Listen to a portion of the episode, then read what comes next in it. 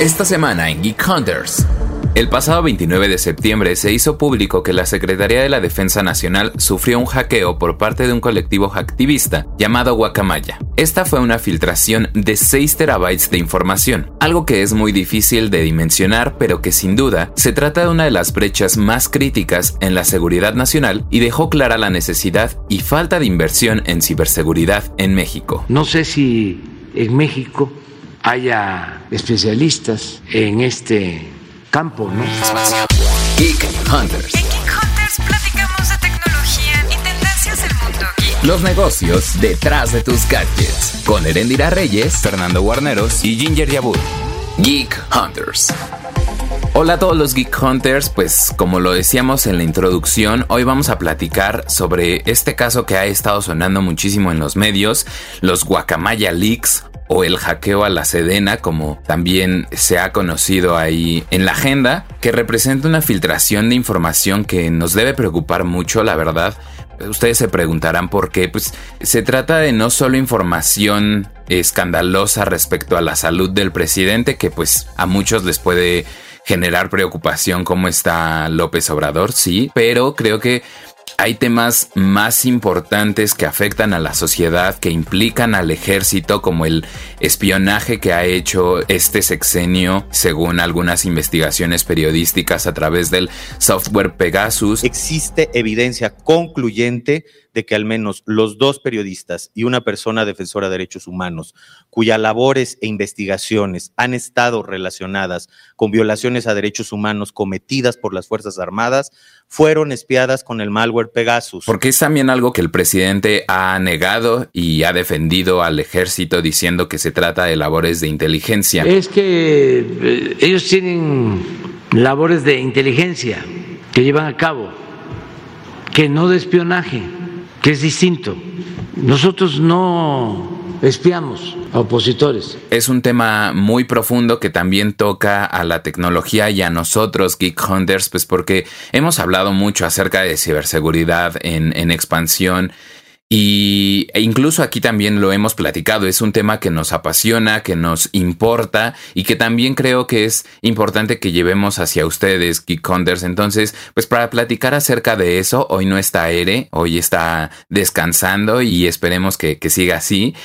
Pero está aquí Ginger Yabur. ¿Cómo estás, Gin? Un programa más sobre ciberseguridad. ¿Cuántos, ¿Cuántos programas tenemos que hacer, Fer, para que la gente entienda que invertir en ciberseguridad es tan importante o incluso más que invertir ya en la seguridad física? A ver. Creo que nunca van a ser suficientes, la verdad. No, no, al parecer no. No. A ver, Fer, ¿tú dejarías tu casa sin llave? No, no, no, no, para nada. No, pues es exactamente lo mismo. ¿Cómo dejamos a nuestro ejército nacional desprotegido? Y no lo digo yo, lo dice el National Cybersecurity Index. México está pésimo en cuestiones de ciberseguridad. Estamos posicionados como el país 84 de 160. ¿Cómo es posible? Que un país tan grande como México, un país tan importante como México, un país en donde se está invirtiendo muchísimo, para que vengan las grandes empresas tecnológicas, empiecen a crear sus hubs tecnológicos aquí, empiecen a invertir en tecnología, estemos impulsando las carreras de STEM, no tengamos algo tan básico como es ciberseguridad en nuestros gobiernos.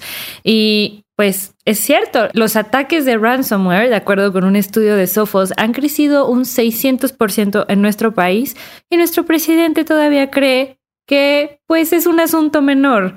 No entiendo, si, o sea, si el hackeo a la Sedena no fue lo suficientemente alarmante como para que las empresas y el gobierno entiendan que es súper importante invertir en ciberseguridad, entonces no sé qué es lo que va a tener que ocurrir, Fer, para que empecemos a invertir en ciberseguridad. Y creo que el hecho de que haya sucedido solo en este caso a la Sedena, pues sí es muy importante, pero debemos contextualizar que ya ha sucedido en otras ocasiones a más dependencias del gobierno.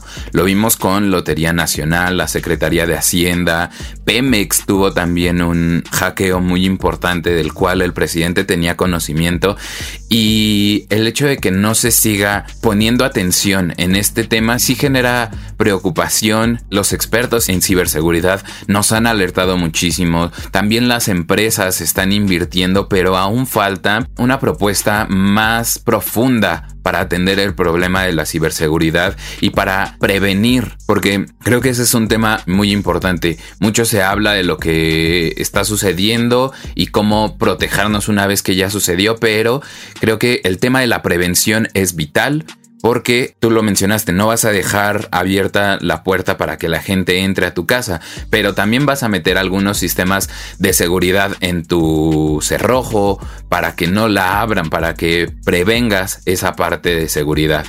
Ese es el tema por el que también estamos tocando otra vez este asunto, pero creo que pues aquí también estaría bueno hablar un poquito de quiénes son Guacamaya, qué es este grupo de hacktivistas, qué han hecho, qué hicieron también. Bueno, vamos a contextualizarle a nuestros Geek Hunters en caso de que todavía no sepan qué sucedió, porque puede ser que no lo sepan. Un grupo hacktivista llamado Guacamaya filtraron 6 terabytes de información y entre la información se encontraron correos que fueron enviados de la Sedena y hacia la Sedena, transcripciones de llamadas telefónicas, mensajes de WhatsApp, seguimiento de personajes, incluso pues ya para mis compañeras feministas fue un escándalo porque nos enteramos que el ejército tiene ubicado a 15 grupos feministas desde el 2017, entre ellas Mon Laferte, Brujas del Mar, Histerias, Resistencia Queer y como también lo había mencionado Fer, en un principio también nos enteramos que este gobierno sí compró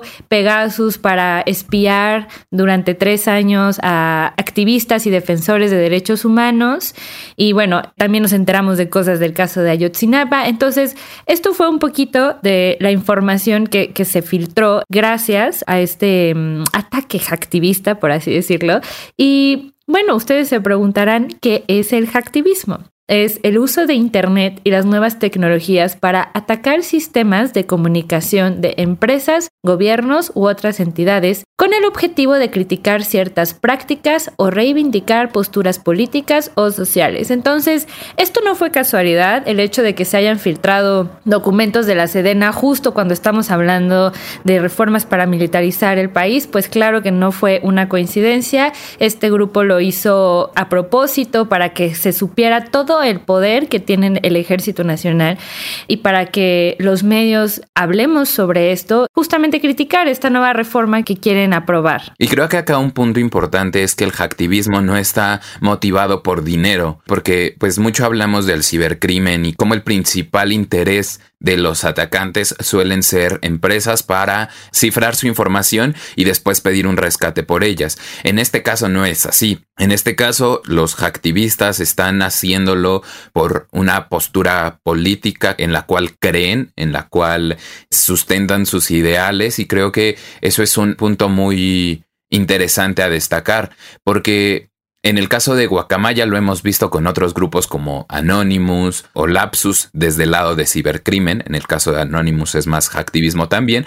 Pero en el caso concreto de Guacamayas, pues ellos también tienen una postura de vamos a filtrar información acerca de empresas mineras y petroleras porque tienen un activismo medioambiental en torno a la participación de todas este tipo de compañías y el efecto en el deterioro del medio ambiente. Entonces creo que sí es un punto muy importante. Incluso ellos se definen como un grupo en contra del imperialismo norteamericano. Critican a los Estados Unidos y se han dirigido específicamente a las Fuerzas Armadas de diversos países, pues porque los consideran como un instrumento de ese imperialismo al cual critican. Y esa es una diferencia que hay que resaltar, por ejemplo, entre los grupos hacktivistas y los grupos de cibercrimen, porque normalmente los grupos hacktivistas siempre van a tener no solo una postura ideológica, sino que también la van a hacer notar en algún manifiesto o en algún documento. Y esto fue algo que Guacamayas sí hizo, o sea, ellos lanzaron un manifiesto donde justamente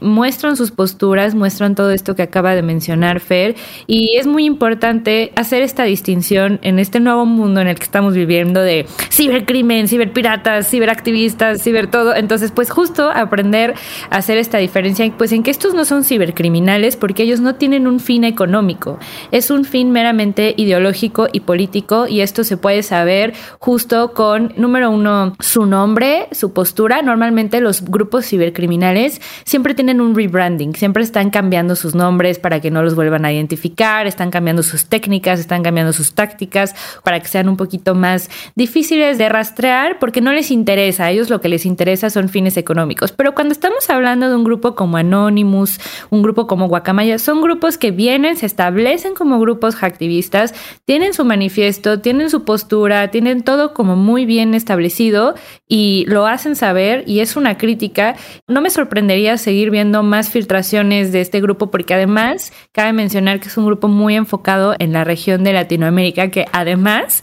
ellos nombraron a Via Yala. ¿Por qué? No sé, pero así se llama el territorio para ellos.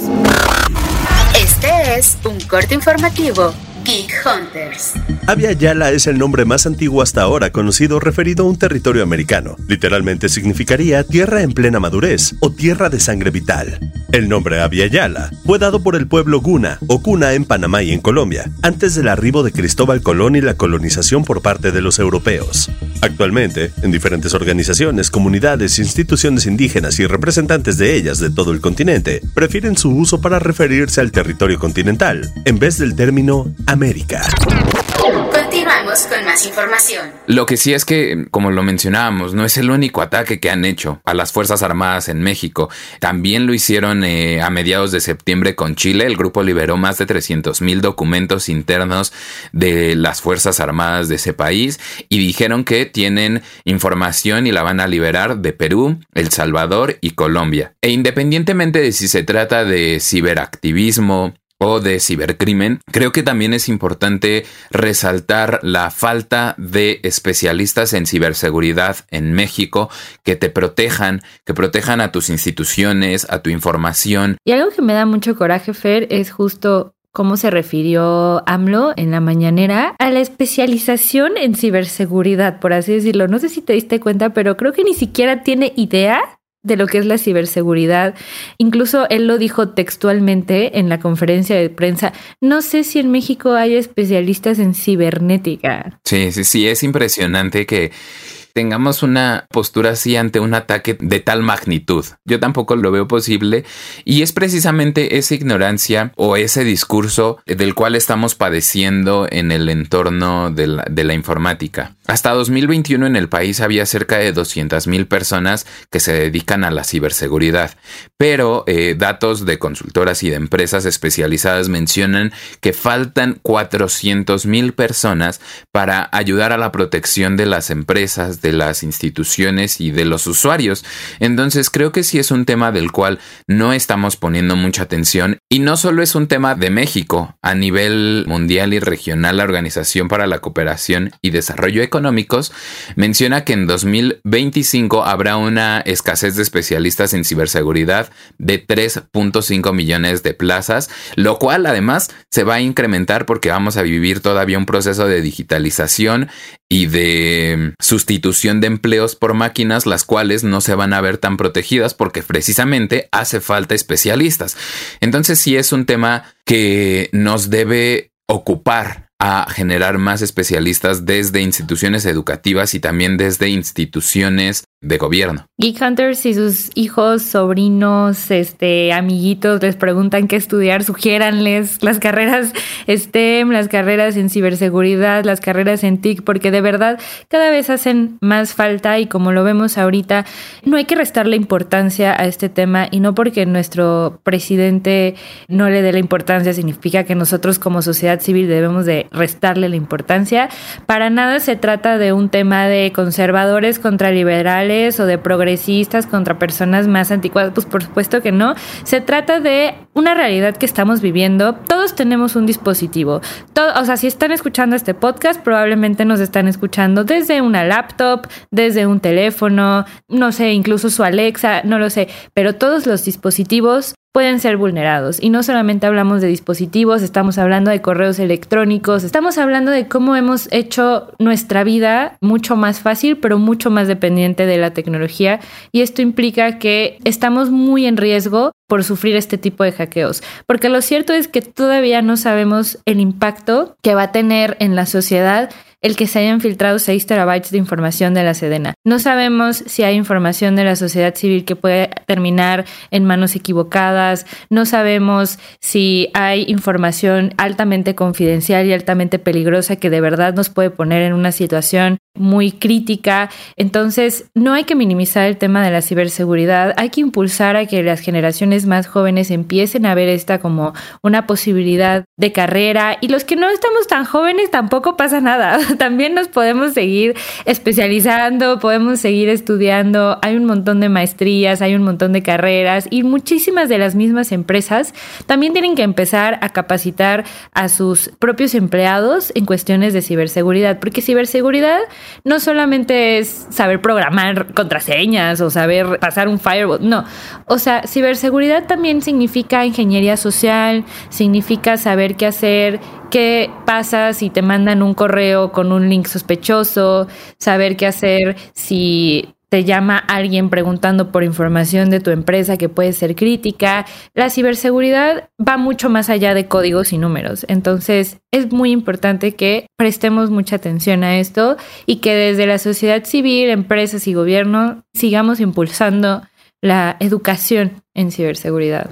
Sí, independientemente de, de lo que está sucediendo con el ejército, con el gobierno, y a pesar de que este episodio suena un poco apocalíptico, creo que sí es, importante mencionar eso, que hay que ir transformando la cultura y la cultura digital hacia la seguridad. Tú lo mencionaste al principio del episodio, Jean, no le darías las llaves de tu casa a cualquiera, entonces creo que también es parte de ir transformando esas prácticas digitales, de quitar esos pensamientos de a mí no me va a pasar o tal vez yo no tengo tanto dinero en mi cuenta, yo no soy Obama o Elon Musk como para que me quieran hackear. Pues creo que ese tipo de pensamientos no nos están ayudando. y déjenme decirles que por no ser Obama y por no ser Elon Musk son más propensos a que los quieran hackear, porque aunque ustedes no lo crean, su información vale oro, vale oro. Entonces... Exactamente. Cuídense y cuiden a los demás. Sí, totalmente. Creo que es parte de ir construyendo una cultura de la prevención en lo digital también. Y pues creo que es un buen momento, a pesar de todo lo que está sucediendo, es una alerta de lo que podemos hacer mejor y pues también a los Geek Hunters que nos platiquen acerca de lo que piensan sobre todo este tema de la sedena, del hackeo, de guacamayas, de los hacktivistas, cuáles son sus opiniones acerca de las de los ideales que llevan estos grupos. Ahí los vamos a estar leyendo en el hashtag Geek Hunters, en todas las redes sociales de expansión y en nuestras redes sociales personales. ¿A ti cómo te pueden encontrar, Jean? A mí en Instagram como Jin-Yabab. A mí me pueden encontrar como Warolf-Bajo en Twitter. Ahí los vamos a estar leyendo. Y pues muchas gracias por escucharnos hasta este punto del episodio Geek Hunters. Ya la próxima semana estará con nosotros Erendira Reyes, quien es la editora de tecnología, la host principal de Geek Hunters, a quien extrañamos mucho en este episodio. Ay, Ere, te extrañamos. Esperamos que le estés pasando súper bien. Geek of the Week. Si pensabas que no conocías relaciones tóxicas, te voy a contar una, y es la de Elon Musk con Twitter. ¿Recuerdas ese caso? Te lo recapitulo. En abril de este año, el fundador de Tesla y también el hombre más rico del mundo lanzó una oferta para comprar la red social por 43 mil millones de dólares. Más o menos unos 54.20 dólares por acción. Y además, en efectivo. Esto porque Musk aseguraba que Twitter necesita transformarse en una empresa privada, ya que, en su opinión, no puede ni prosperar ni servir a la libertad de expresión en su estado actual. Pero, como es característico del empresario, casi un mes después cambió de opinión con un argumento, que casi 5% de la red social son cuentas falsas, los famosos bots Por lo tanto, Twitter, según él, no vale los 44 billones de dólares. Y para no hacerles el cuento más largo, Twitter y Musk se metieron en una batalla legal y el juicio iba a comenzar el 17 de octubre. Exacto, iba, porque ya no. Ahora se aplazó hasta el 28 de este mismo mes. La defensa de Musk explicaba que está previsto que la adquisición se complete alrededor de esa fecha, una vez que el multimillonario haya obtenido la financiación necesaria para la compra. Pero Twitter dice que no retirará la demanda hasta que se concrete la compra. ¿Y tú, quién piensas que ganará? ¿Crees que Elon Musk también será el nuevo dueño de Twitter? Yo soy Ginger Jabur y este fue un Geek of the Week más para Geek Hunters. Geek Hunters. Toda la información de tecnología y negocios la encuentras en expansión.mx, diagonal tecnología. Geek Hunters es un podcast de Grupo Expansión. Okay, round two. Name something that's not boring. A laundry? Ooh, a book club. Computer solitaire, huh? Ah, sorry, we were looking for Chumba Casino. That's right. ChumbaCasino.com has over 100 casino style games. Join today and play for free for your chance to redeem some serious prizes. ChumbaCasino.com. No purchase necessary. Full prohibited by law. 18 plus terms and conditions apply. See website for details.